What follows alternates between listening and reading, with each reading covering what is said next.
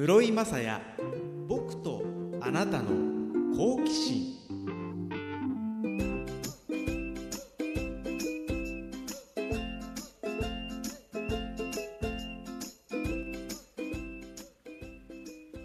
アニワセヨハイサイ。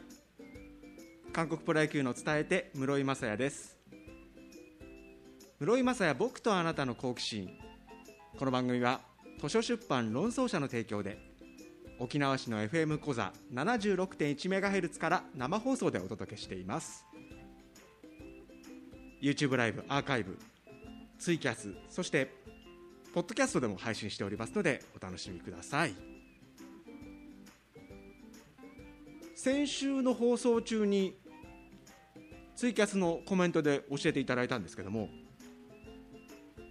この沖縄県の中にはコミュニティ放送局というこの FM 講座と同じような地域をサービスエリアとした放送局が19局あるんですけどもそのうちの一つ南城市のハート FM 南城さんが3月31日で閉局局を閉じるそうなんですね、まあ、僕はその去年もう一昨年になるのか沖縄のコミュニティ FM 局を紹介する本を作ったこともあってお邪魔したこともあるんですけども以前12月ですよねあのハート FM 南條さんでベイスターズからホークスに移籍した峰井宏樹選手を応援する番組「高野シーサーレディオ」の MC ナルトさんにもこの番組にも、ね、出ていただいたんで、ね、ちょっとああ番組じゃないや放送局終わるんだと思ってちょっと残念な、ね、気持ちですね。5年間運営をされたそうなんですけど。すごくねいいところにスタジオがあるんですよ。イオンタウン南城大里っていうショッピングセンターの1階の真ん中あたり。目の前がちょっとしたフードコートみたいになってるところのサテライトスタジオで。すごくねこの間 MC ナルトさんも言ってたま言ってましたけども友達がたまに 喋ってると見に来てくれたりするなんてね話もありましたけどもすごくいいところにあってまあいろいろ事情があるのでねあの局は終了するということなんですけど3月の31日までの間になんか一緒にできたらいいななんて思うんですよね、まあ、勝手に思ってるだけで全然先方にご相談とかしてないしあとは今ハート FM 南條さんでやってる番組は果たして今後どこかで継続されるのかとかね。その辺もちょっと気になるんでなんか連絡を取りながら一緒に何かできたらなんていうふうに勝手に思ってますけどね。ちょろっと思ったのはその素敵なサテライトスタジオなんでそこに行ってこの生放送をするとかさせてもらうとか思ったんですけどラジオだからな。場所変わっても。スタジオの中だったら変わらないしなとか。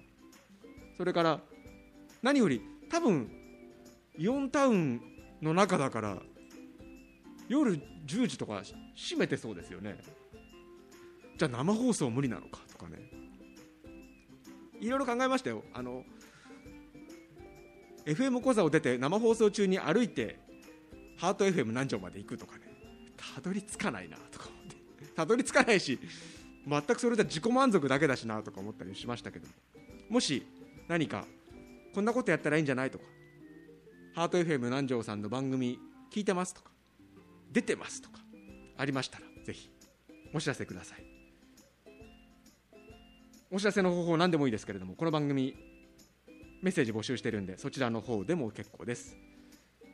番組ホームページの投稿フォームかメールでお待ちしています。メールアドレスは k アットマークストライクハイフンゾーンドット JP SNS のハッシュタグは室井好奇心です。現在の沖縄市の気温15度。今日那覇空港着いた瞬間は寒っと思ったんですよね。沖縄っぽくないって。けどその後この空港着いてから45時間気温の推移も見てもあんまり変わらずだからまあ寒いんだけど変化はないって感じで明日もそんなに気温は上がらないんですかね。関さん15度って寒いですか？寒い。僕もさっき道でここ歩いてくる途中330号線歩いていたら結構なダウンジャケット着て女性がすれ違ったんでねそこまで寒くないでしょうとか思いましたけど。沖縄の人にとっては結構寒いのかなと思いましたね、は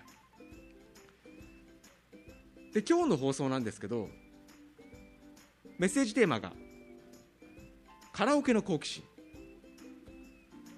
でせっかくなんでカラオケに行ってカラオケでどんな曲を歌ったかを話す会にしたいなと思って今日ねこの放送の前にカラオケに行ってきました。この FM 小座から歩いて5分ぐらいのところにあるカラオケ招き猫さんに行ってちょっとさっきね1時間ちょっと歌ってきたんですけども1人で歌ったわけじゃないんですよね。僕の無理やりな誘いに応じてくれた人がいましてその彼に今日はゲストでご登場いただきたいと思います。この後はゲストのご登場です。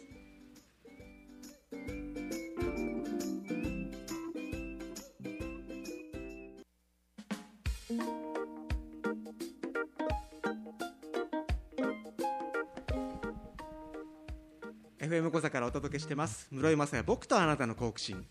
今日はゲストにこのスタジオに入っていただきました。FM 小座で毎週水曜日夜9時から放送している AM ラジオのパーソナリティ親方ことみきおさんです。よろしくお願いします。AM ラジオのみきおです。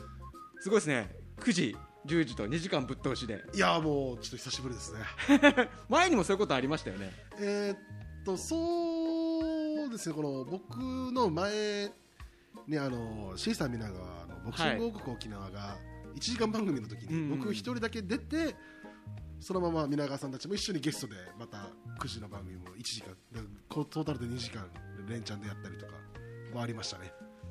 みきおさんの番組の AM ラジオっていうのはいつから始まった番組でしたっけ？えー、っとですねあれが多分僕の番組とすごい時期が時期は近いんですよね。ね。20えー、っと2020年の7月の、はい。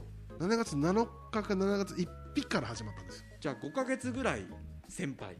そう。僕が12月なんで。すね、はい、前のパークアベニューの入り口のところそうですね。スタジオのところから移ってきた両方を知っている我々2人で今日はそうですね。よろしくお願いします。よろしくお願いしますで今日のメッセージテーマはカラオケの好奇心なんですけども、はい、なんでこれにしようかと思ったかっていうとツイッターでみきおさんがカラオケ行きたいって書いてあるの見ておおみきおさんってカラオケ好きなんだ。大好きですよ。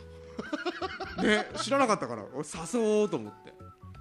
でじゃあそのテーマにして一緒にカラオケに行ってから番組やろうっていうふうにそうですね。ですよねえどのぐらい行くんですか？その頻度として。あの最近は月1で行けたらいいななんですよ。カラオケハウスっていうんですか、うん、の方は。だからえっ、ー、と他の人もいるとこで歌うクラブとか、えーと、スナックじゃなくてカラオケ専門店ってことですね。そうですね、そうですね。純粋にカラオケだけっていうのは、うん、あの本当に今日、うん、2時間前ぐらいが本当に久しぶりです。しじゃあどういうスナックとか？そうですね。大体親につ親父と一緒にスナック行って歌ったりとか。いいないい親子だな。が友達と一緒に、まあ、飲みに行って二次会の場所でもうカラオケがあるバーに行ってもうめちゃくちゃ歌うっていう。この FM 講座の同じ敷地内にカフェバーがあるじゃないですか、はいはい、でそこでちょっとお話してる声が聞こえてきたのをこの間耳にしたら沖縄ってバーで歌えますよねって話をしててちょうど。確かに他ってバーって歌うって感じないですよね。あの県外は、うん、東京とかあんまり僕もバー行ってカラオケがあるっていうバーにあんまり行ったことがないので、うん、福岡に住んでた時はもう近くがもうダーツバーとかだったんですけど、はいはい、カラオケも昔なんかスナックのもともとあったスナックをなんかダーツバーにしたみたいなお店だったんでカラオケもセットでついてたんでそんなのとかはあったんですけど純粋に本当にお酒だけ楽しむ場所っていうのは、うん。もう東京とかがメインだったんで沖縄の感覚で言ったらあれカラオケないんだ。うん。で僕が言ったら多分え歌えるんだ。みんなの歌ってるわってことに驚くかもしれませんよね。そうですね。ね。えお父さんおいくつですか？えーとですね僕の親父がこ、まあ、12月誕生日なんですはい。先月、で先月で55になって。ああ僕と相当少なくはないけどまあ同じ50代僕50代50になったばっかなんですけど、はい。えーじゃああれだ55だったらえっ、と KK 世代だ。清原桑田清原。ああはかもしれません。まあいいですけど。はい。でじゃあお父さんとかまあお友達とかと行くということで。で今日はみこさんと1対1でね、差しでねあはい。カラオケに。なんかねあのインフルエンザ上がりでそうですね。歌える時に。まあ、ちょっとあのー喉は本調子じゃなかったですけいやいや全然あのちょっと高音が僕鼻からよく抜ける高音を使うんですけど、え鼻もちょっと詰まってたのであんまり今日こう高い声出ないなと思いながら。いやーもうあのね体格もいいですけども太くて響きがあるし色っぽいしいやうまかったですね。最高です。僕人とカラオケ行くのあんま最近ないんですけども人が歌ってるの聞くの大好きで、い、や本当に本当にいやもうずっとずっと言ってくれるんですよ。放送あの歌ってる時に。ああうまい人と言ったらいいなみたいな。いやもうテンションしか上がらん。だってまあもちろんそのうまいしあとあの自分の引き出しにない曲を選曲するとあこれ次今度歌ってみようとか。あ何曲かありましたね。そうそう。僕も僕ももちろんあったんですけど。あそうですかなんで今日はあの2人が歌った曲をここであの振り返っていきますんであの皆さんも自分だったらこれ歌うなとか自分だったら1曲目これなんだけどとかねあの自分もちょっとカラオケに行った気分でもしくは今週末とかで皆さんカラオケ行かれる参考になったらなんて思いますけども。ねあの7時45分ぐらいからおよそ1時間ぐらいはいそれぞれうですね。6曲ずつ歌ったんですけど。はい。みきおさんの1曲目。これねこれタイトルだけ言ったら僕が選んだんじゃないかっていう感じの感じなんですけど1曲目「オリジナルラブの接吻。はい」これいつも1曲目なんですよね。僕大体一発目ちょっとかまそうかなって思う時はもう入れますね。けどまあリリースされた時は本当に生まれたばかりぐらい生まれた年ですね。生まれた年？93年なんで。僕は93年生まれなのうん。で93年って結構なんかいい曲が。ああ90年代はまああのまだまだ歌番組とかもね多かった時代だし、あとはなんでしょう。メロディーが簡単って言ったら変だけど歌いやすいこうなんかこう歌いたくなる曲も結構多いですよね。あの誰でも簡単にちょっと口ずさんでうん。できるような曲が多かったので、ああいいなと思って R35 っていう CD があるじゃないですか。ほうほうほうほう。あれって覚えたんですよ。へめちゃくちゃなんだこのし色っぽい曲はと思ってえそれはお父さんが持ってたとかじゃなくて自分で探して買ったんですかその CD を？いやなんか親が借りてて。へでその借りてた CD を僕がたまたま録音してて、うん。車の録音機能がある、うん。で録音した時にもう一通り録音した曲って全部聴くんですけど、はい。僕は。聴いてったらトラこのトラックのこの曲いいなってなって。うん。で曲名調べて。で覚えましたこれはあれだ。沖縄の人車に乗る時間長いから歌を覚えたり練習する時間は都心車を使わないところの人よりも多いかも。チャンスは多いかもしれない。そうですね。車内でカラオケしてますね、うん。そっか羨ましいな。俺バスの中で歌ったらやばい人やばいですね。だから一応今日職場から家に帰るとき、ちょ1時間ぐらいかかったんですけど、はい。1時間ずっと何歌おうと思いながら曲流して歌って。最初ちょっと喉を温めながら。うんちょっと歌いやすい曲からいって、うん。ちょっと最後高音まで出せるようにやろうかなと思ってやって。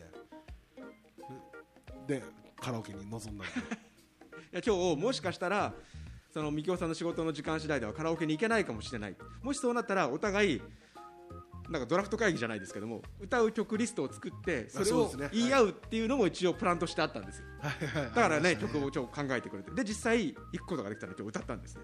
で1曲目がみきおさんの方がオリジナルアルバム「接吻」で僕がですね1曲目はこれでした、えー米津玄師さんの「馬と鹿」ちょっとあのね。公演高校に自信がなかったのでキーを一つ下げてみました。いやあのまあこう言ったらまあまだ20代好きなように喋ってください。50代の方で 一発目に入れた曲がちょっと年代逆なんですよ。そう。これリストだけ見たらねどどっちってあのあれ？ってなって。いやそれは多分僕ら世代だと前の歌とかを歌うとなんか成長してない感じになるのが嫌なんですよ。あだからなんかあの古い人たちと一緒にいたら全然歌いますよカラオケ。歌いますけど当時の歌とか。けどなるべくこの比較的新しいものを入れていかないとあはいはいはい。なんかいけないかな脳が硬くなるかなとか思ったりはね してるんですけどね。けど難しい。難しいですよね。ね。僕も最近の歌難しいです。きついと思いながら歌うなんか音程の変化とかがあ多すね。多すぎて、うんすごいなプロってすごいなって思いながら練習しますけど。また最近の曲は結構イントロなくすぐ歌にパンって入るのが多かったりするんでああそうですね。カラオケなんかだとねどこだっていうのでねううん。まく入れなかったりとか。そうですね。で2曲目みきおさん、はい。これもねどっちって感じだと思うんですけどもね、えー、斉藤和義さんで、えー歌うたいのバラッドはいはい。もう大好きですね、僕斉藤和義さんって、まあ、よく僕もしねあのパッと最初に頭に浮かんで皆さん知ってるのだと歩いて帰ろう。あれですね。走るタイトル合って。ましたっけそうですそうですそうです。ね。けど、まあ、あれは斉藤和義さんの中では比較的あまりないアップテンポで斉藤和義さんっぽい歌ですよね。歌うたいのバラッドねそうですね、うん。ちょっと本人に似せようと思いながら、うん。じゃあライブ映像とかも結構見るんですけど、はいはい難しいですね。本人に似せようと思ってライブ映像を見るっていうのはなんか正しい見方ですよね。ななな偉そうですけどあなんでかっていうと原原曲そうそうそう。一音源だけじゃなくてってことですよね。音源だといいとこだけ繋いでたりするからそのまま歌うのはかなり厳しいじゃない。ですかそう難しいんですよ。でライブだと息継ぎのタイミングとかね。はい。だからファーストテイクが一番ああいいっすよ真似しようと思もう。もうだから出てたじゃないですかはい。斎、藤和義さん、はい。うおーと思って。俺多分100回ぐらい見ましたもん俺 楽器は弾くんですか？楽器はこの一時期ギターとかは習ってて。ほーすごいな。今多分またまあ3日ぐらい練習したらその時弾けてた曲とかは多分弾けると思います。丸の内サディスティックサディスティックとかは、もう練習したら多分すぐ弾けると思います多彩ですね。いやいやもうギターも弦押さえるのが大変ね。指太くて。いらん弦まで触れちゃう。けどいいなあのねエーサーもね。まあそうですね。盛んにされてて。はい。歌も歌えてギターも弾けて。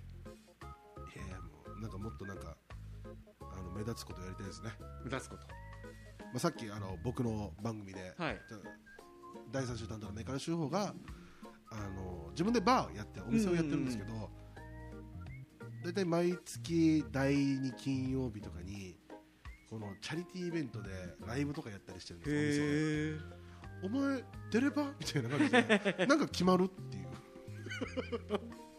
いや楽器できる人はねちょっとね憧れますね。はい、全然できないんで。僕の2曲目。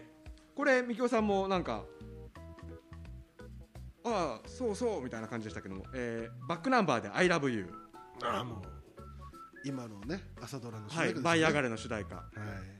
あの毎回月曜から金曜なんで録画して5回見るわけですけども、はい。歌のところも早送りせずに一緒に歌いながら見るっていうね見方をしてます。よね。うちの親父同じことやってるんですよ。これ言われたのが僕の親父が僕の親父も今もうえーっとその前のはい。朝ドラの「ちむどんどん」から見てるんですけどはい。さんさんとはい、この「ILOVEYOU」はスナックで歌いたいから、はい。覚えてるんですよ。それを俺に強要するんですよ。あお前も覚えれって。歌いたいから。ー実は僕今日ね「さんさん」歌おうと思ってたんです。よ もう一応この僕の自分のプレイリストの中に「ILOVEYOU」は入ってたんですよ。はい、もう覚えれ覚えれしつこいからもう覚えたんですよ。うん、覚えるために入れて。入れよう歌おうかなと思ってたら2曲目に来ておう。って歌えばいいじゃないですか。聞いてたんですけどあいやっぱいいなと思って。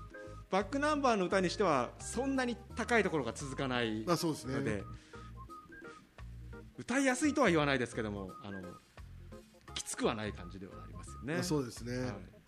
そう僕が入れようとした曲めちゃくちゃ高かったんでちょっと諦めましたけど。でみきおさんの声を2曲聞いておこの人の曲歌ってほしいっていうふうに僕がリクエストして歌ってもらったのが3曲目。鈴木雅之さん「違うそうじゃない。はい。初めて歌ったんですよカラオケで」すごいなんか似合うだろうなと思って歌ってもらったらぴったしでしたね。いやもうもう練習しますあれは。しかも先週の AM ラジオでかけてたはずですよ曲。そう先週の A 村番組の2曲目に違うそうじゃないうん。流して、うちの番組の第2週担当ののんたそっていう女の子がいるんですけど、はい。のんたそが鈴木雅之大好きなんですよ。へえおおいくつの方ですか？僕の1個上なんですなんで？三なんでっつっておかしいけど31珍しいというか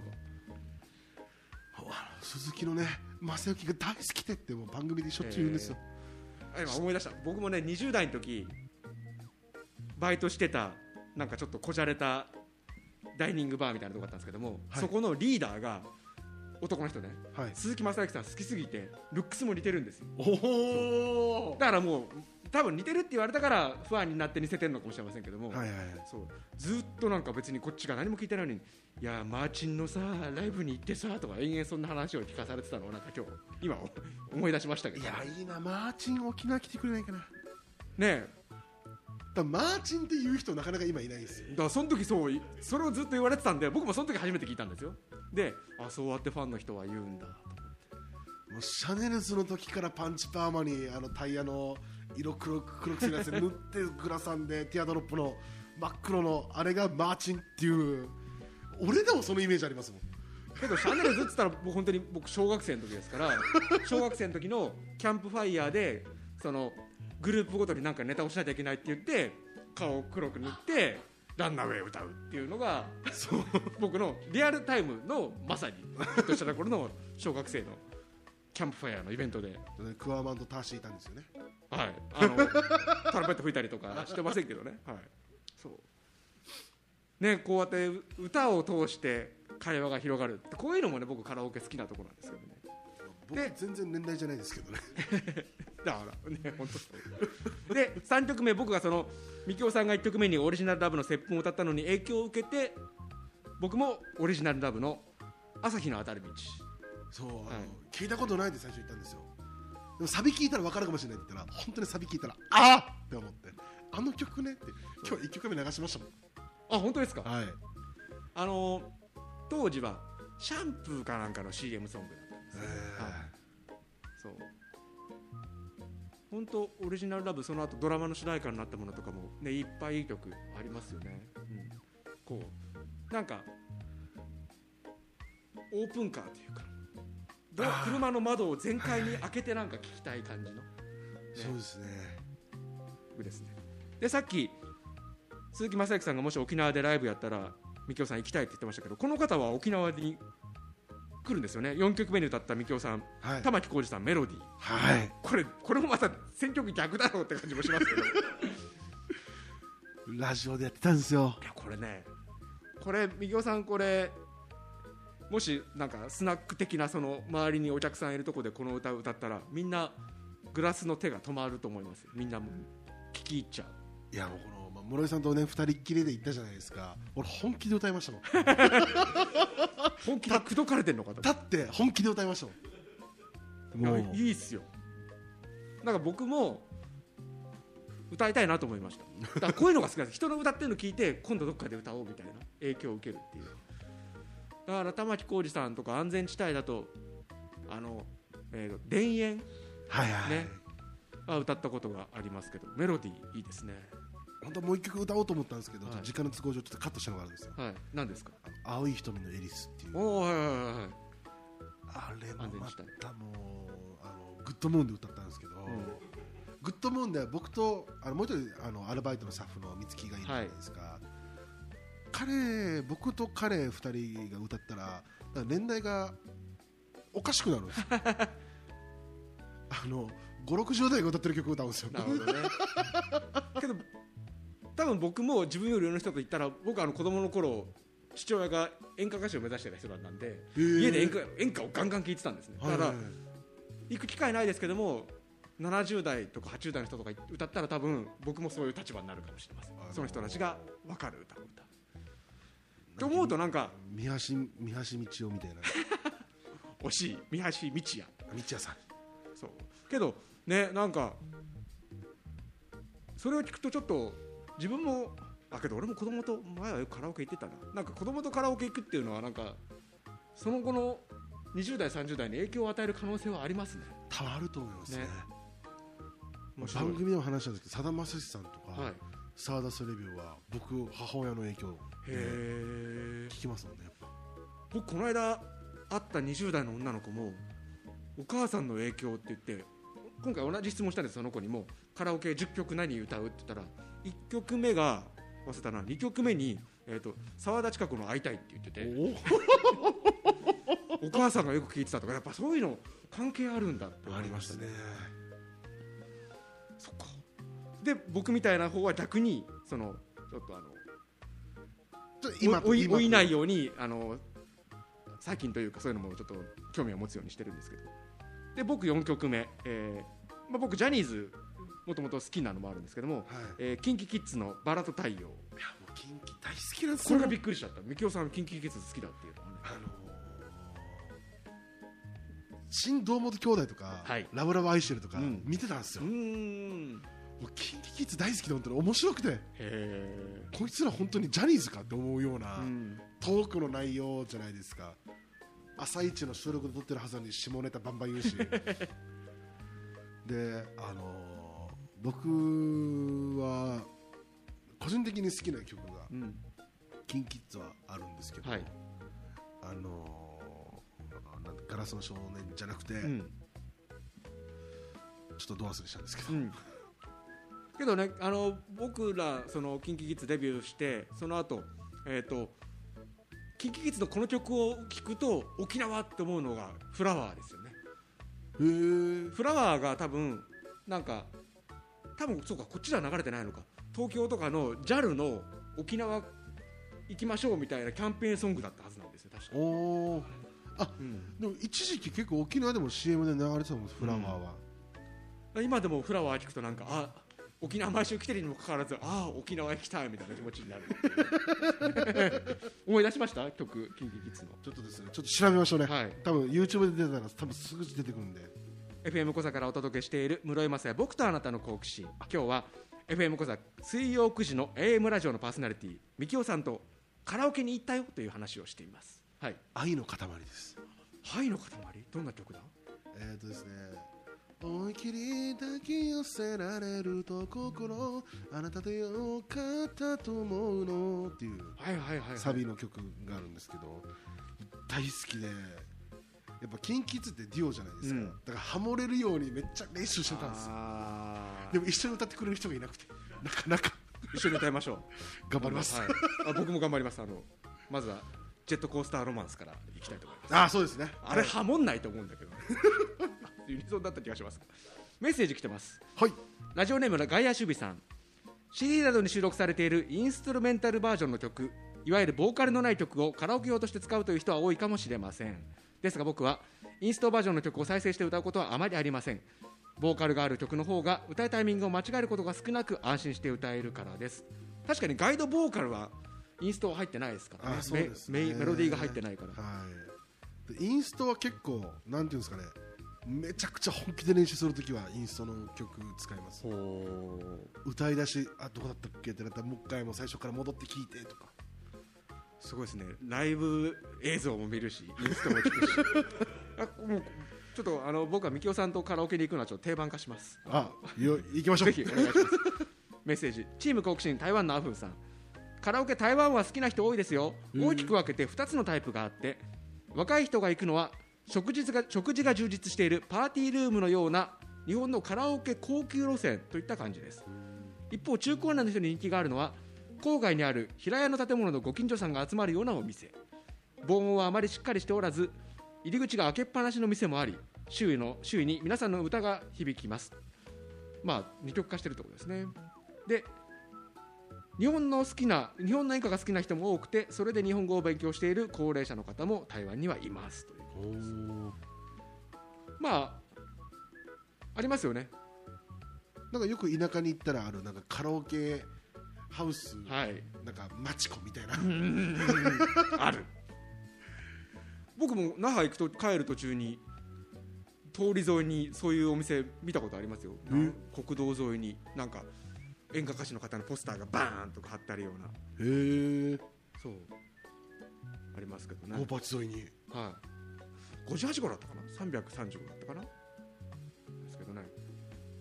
で、え5曲目5曲目やっとみきおさんあの最近のというか。夏メロじゃないもの。ワッチで別の人の彼女彼女になったよ。はい。これはですねあのー僕の青年会の先輩が、はい。このスナックみたいなところで遠征行った時に歌っててあいいなと思って覚えた曲なんですけど、練習してるうちにこの歌詞なんか悲しいなと思って、うんでこの別の人の彼女になったよってことは多分元彼と連絡取ってるわけじゃないですか、今彼氏がいるけど、うん。別で。でも今の彼氏と昔の彼氏を比べて今の彼氏にあるものがお前にあったらまだあなたのこと大好きだったのにうん。っていうのを思ったら切なって思って。うん。これちゃんと歌ってちょっと女の子泣かしたいなと思いなが僕もねこれね歌いたい曲リストの中に頭の中にあったんですよ、はい。けど忘れてて今日行ったおかげでね思い出したんですけど。ら、もうぜひもう覚えてください。ね、いいきなりですもんね。その一番最初っ端の歌詞が別の人の彼女になってるんですよね、い。やいやいや送ってくんなよって、ね、最初思いましたけど、なんか曲の歌詞からそう考えてくる女子っぽいですねみきおさん。意外とちょっとそういうところがあるんですよ。ラブソングは特に。確かにうまかったで4曲目じゃないや5曲目か。僕がえっ、と藤風さん「青春病」はい。はい。でした。で最後そうそう時間ないってことでみきおさんじゃあこれ締めで歌いますって歌ったのが「葛飾ラブソディ」はい、はい、い、やもうと好きでもう。アニメ「こちら葛飾区上有公園前出場」のはい。主題歌？主題歌ですね。いさ一番最初だったかな確か。アニメ化された時、うん。葛飾ラプソディを歌ってこのなんですかねやっぱ沖縄出身で東京に住んだわけじゃないんですけど、うん。この中川に浮かぶっていうのを聞いた時に中川ってどんなところなんだろう。うん。夕日めがけてだから夕日がちゃんと映る場所にあってで小石蹴ったら草まで飛んでったっていうすげえ面白いじゃん。りょうさんちゃんみたいな。うん。っていうのをちょっと思いながらこれも僕この先輩が歌ってるのを聞いて覚えた曲なんですけどへあいいなと思って今まで当時のアニメ見返しましたもんね。なかなか東京のそのすごい下町感。そうですね。テーマにした時に隅田川とか荒川っても中川って結構領域面積が広いんですけどもはい。さすがそこがそのこち亀の世界だなって感じでね。僕もこち亀は本当にコミックスをねはい。買ってて。で自分が持ってないやつで友達からたまに50円で買ったりとかね。あしてね。揃えてましたけどね。そう。あいいですね。昔のこち亀のがなんていうんですか。あの絵の感じ違いますもんね、違いますね。今ねりょうさん本当にゴリラっていう、うん。こち亀から覚えた知識とかね多分たくさんあると思いますね、あそうなんですか、うん、意味は分かんないんだけども後々あ亮さん言ってたのこのことかみたいなギャンブルとか例えばそういうことか。そういうことかとかね。かなり影響を受けてると思いますと思いますけどね。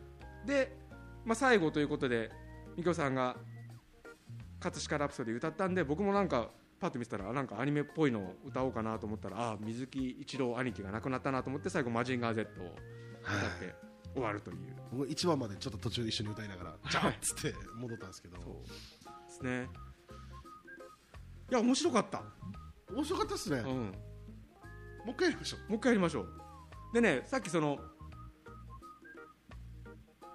今ミキサーやってくれてる正規さんのバーでその FM 小座のスタッフの美月さんもはい。若いのに昔の歌知ってるって話もあったじゃないですか。なんであのいろんな人とカラオケに行ってこうやってカラオケの話をするっていうのはねあのこの番組定番化していきたいと思います。ああいいっすね、うん。やります。で僕もあの、まあ、昔の歌も歌うんですけどもそうやってみきおさんから聞いたのをああそれ歌ってみたいみたいな影響を受けていくっていうね。はい、ぜひやりましょう。これはね皆さんもやってください。ぜひ。お友達じゃない世代の人とねカラオケ行くとかね、ありっすね。うん、あとなんか親と行くというのもねはい。なんかね面白そうですね。僕はあの僕なんか家族がカラオケ好きでうん。よくカラオケハウス行ったりとか、うん、スナックで俺いないけどあの妹が下にいるんですけど、はい。妹と両親3人で行ったりとかってういうのがあるんその話聞いていいな。って思いながら。うん。なんでね僕もあの自分より若い世代と言って得たいとは言いながら今回みきおさんの方が比較的古い歌が多かったんですけども じゃあなんか今度は自分より上の人とも行ってみたい気がしましたね。あでまたそういう人たちもなんか 逆にね若い世代のね歌ったりしてまたそこからまた新たな選曲ができたりするかもしれませんけどみきおさん何か AM ラジオのお知らせとか告知とかありますか？えーとですね AM ラジオはですね、えー、と同じ水曜日の毎週夜9時から放送しております。FM 小座で PM21 時からやってるけれども番組名は AM ラジオです。まあいろいろあったんですけれども ちょっと AM ラジオの方が覚えてもらいやすいかなと思って。うん。っていうふうに今は落ち着いております。でまあちょっと急なんですけれども今年の3月で AM ラジオ自体は番組が放送終わってしまうので、まあ、ぜひあのツイキャスだったりメールでのあの参加お待ちしております。番組終わっても別にみきおさん自身はこの界隈にはまあ小座に遊びに行きますよなんで酒飲みに行きます。なんであのちょいちょいゲストに来ていただいたりあ一緒にカラオケ行ったりとか。行きましょね。うはい。本当ねあのさっき何時どんぐらい歌ってたんだっけと思ったら本当1時間ちょっとしかいなかったんですけど 6曲ずつだから。もうねあの面白かったんでこれはちょっと定番化していきます、はいはい、今日は FM 小座で毎週水曜日夜9時から放送している AM ラジオのパーソナリティ親方ことみきおさんとおしゃべりしました。みきおさんありがとうございました、はいありがとうございました。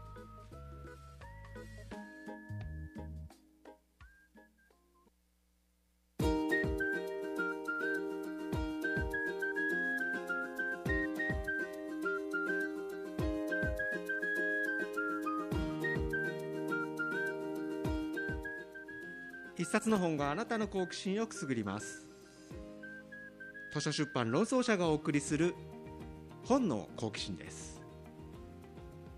沖縄市の FM 講座 76.1MHz から生放送でお届けしています。先週に引き続きまして今週も僕室井雅也の編著書沖縄の路線バスお出かけガイドブックを紹介します。先週もお話しましたけども純駆動書店那覇店さんで12月第3第4週のベストセラーランキング総合1位だったんですけどもその後2位3位となったにもかかわらず1月第2週も1位に返り咲きましてなんかすごくたくさんの人に手に取っていただいてるんですね。ありがとうございます。でその純駆動那覇店さんではこの本のトークイベントを行います。日時が1月28日土曜日午後3時15時から純駆動書店那覇店さんの地下1階のスペースでトークイベントを行います。出演は沖縄の路線バスお出かけガイドブックの編著者僕ですね室井雅也。それとこの本のアドバイザーでバスマップ沖縄の主催矢田貝悟さん。この2人でトークイベントやってまいります。入場は無料です。力を入れていいところではないですけどただですよってことです。なんであの気軽に書店さん来ていただいて地下あの閉鎖された空間じゃないと思うんですね。本が並んでるところの一角にちょっとした高さのあるステージがあるとこなのでふらふらっと来て覗いていただける感じでも多分スピーカーから音が聞こえてくると思うのでね。お邪魔してお邪魔というか来ていただければと思います。で内容なんですけどなんかまあ八田貝さんはバス専門家ですけど僕はただの乗客代表なのでまあ難しい話をするつもりはなくて沖縄のバスあるあるじゃないですけどもあの路線だとここ行くのに便利ですよねみたいな話だったりとか。なんかそういう話でもいいのかなとか。これから八田貝さんとちょっと相談をしながら決めようと思うんですけども。もしこんな話をしてほしいとか。疑問とか。僕は答えられないと思いますけど八田貝さんに聞きたいこととかね。八田貝さんというのはバスマップ沖縄という沖縄の本島離島のバス路線を1枚のマップに集めたものを作る作った方。でいろんな地域団体なんかのアドバイザーなんかもやってる方なんですけどもなんか質問とかね。あとはまあバスの番号をお題にトークとか、まあ、僕はそんな乗ってないですけどもなんかはい62番といえばみたいな感じの話も多分ね。ああね行きますよね道の駅嘉手納みたいな話とかをするとかね、まあ、考えてみたいと思います。純駆動書店那覇店さんは那覇市牧師の D 那覇というビルの地下1階から3階までが本屋さんなんですね。でイベントが行われるのは地下の1階です。沖江通り沿いユイレール三重橋駅から徒歩2分の場所にあります。すぐ純駆動書店那覇店さんの正面玄関を背にして左側を見たら FM 那覇さんですよ。ね。土曜日だからあれですけど昼間だったら奈良さんと局長さんがやってるなんだっけランチョンミートでしたっけ？ね。生放送やってますよね。なんでちょろっとサテライトスタジオ覗きつつ純駆動さんにいらっしゃるというのはいかがでしょう？あの先ほどの番組は平日ですけどね。僕室井雅也の編著書でバスマップ沖縄の八田貝悟さんがアドバイザーの沖縄の路線バスお出かけガイドブックは図書出版論争者の発行で定価1600円プラス税で発売中です。書店さんの店頭やアマゾンなどのネット書店図書出版論争者のホームページ論争商店からもお求めになれます。今週は沖縄の路線バスお出かけガイドブックを紹介しました。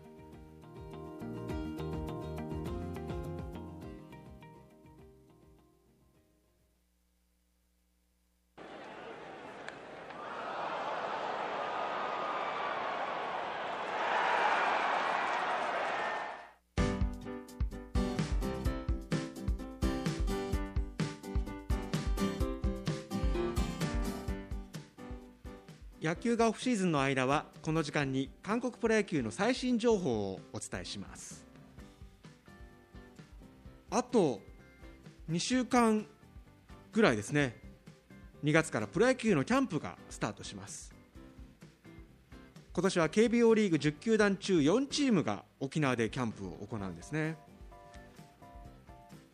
でそのうち2月1日の一時キャンプを行うサムスンライオンズ。サムスンライオンズの日本のチーム NPB のチームとの練習試合の日程がすでに4試合発表になっています。ご興味ある方はメモなどされてはいかがでしょうか。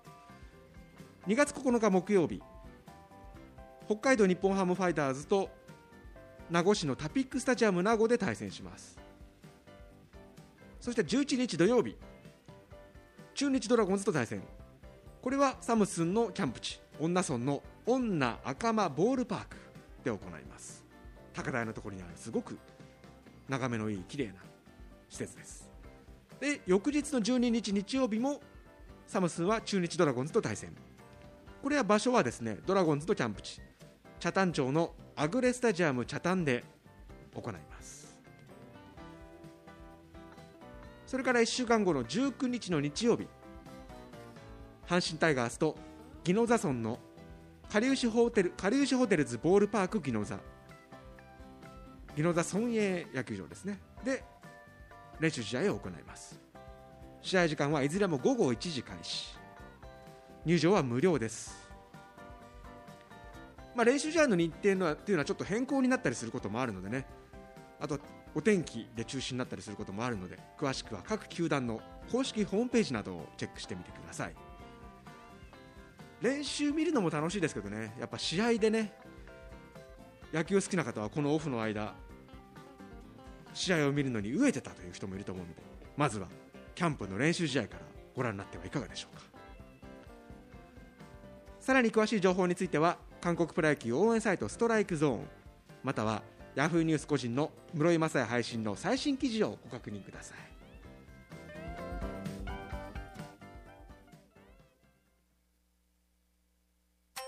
室井雅也僕とあなたの好奇心。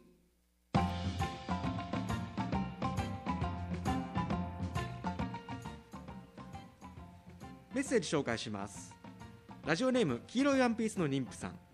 室井さんこんばんは。純駆動さんでのトークイベント楽しそうですね。楽しくできたらいいですね。私は東京都在住ですが今日1月18日は飛ばすの日で飛ばす都営バスね。の日で運行開始から今年で99年だそうです。へえ今朝ラジオで別所哲也さんがお話しされていました。都内でもたまにはバスに乗ってみようかな。ということで別所哲也さんがやってるラジオ番組というのは J-WAVE の東京モーニングレディオだと思うんですけどこの番組僕1回だけゲストで出させていただいたことがあるんですよね。今から2014年だから、えー、と6年前か。交通情報の女たちという本を出した時に別所哲也さんとお話しさせてもらっていいですね。いい声でね。これドラマにできないですかね？とか言っててね。なんねえかな？ってドラマの原作じゃないけど原案室山雅也ドラマ交通情報の女たち。多分別所哲也さんがその交通情報の女性たちを管理する部長とかの役でね。見てーと思いましたけど。6年経って6年8年経ってまだ実現していませんね。誰か脚本を書いてください。この番組来週の1月25日で放送100回目となります。おめでとうございます。ありがとうございます。ということで来週のこの放送は特別企画だと僕は思っています。この FM 小座から徒歩5分の小座ボーリングセンターから生放送を行います。ゲストに木曜の朝の情報番組「マイオアシス」のパーソナリティでスポーツ万能女子のキクちゃんをお迎えして2人でボーリングをしながらお届けする1時間です。ラジオですが。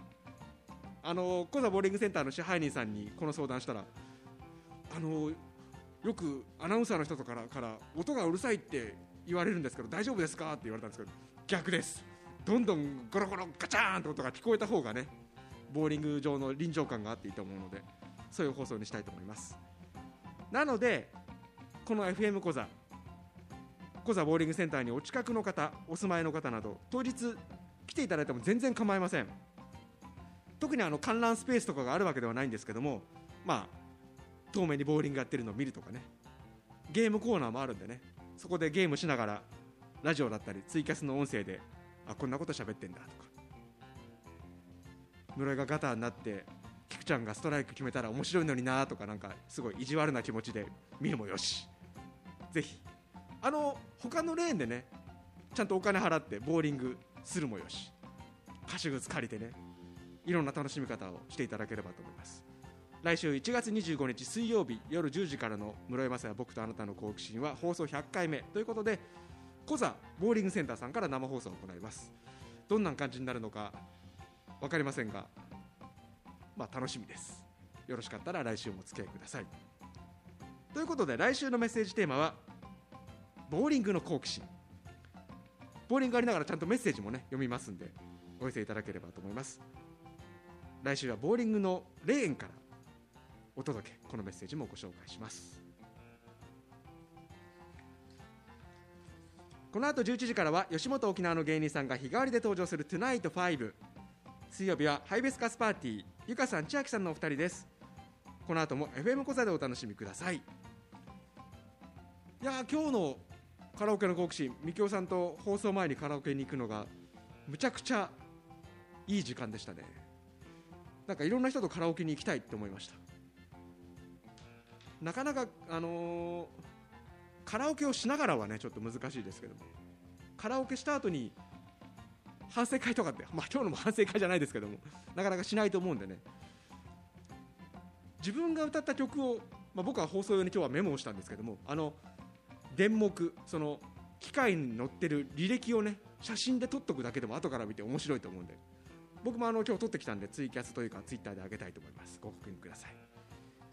この時間のお相手は室井雅也でした。僕とあなたの好奇心また来週。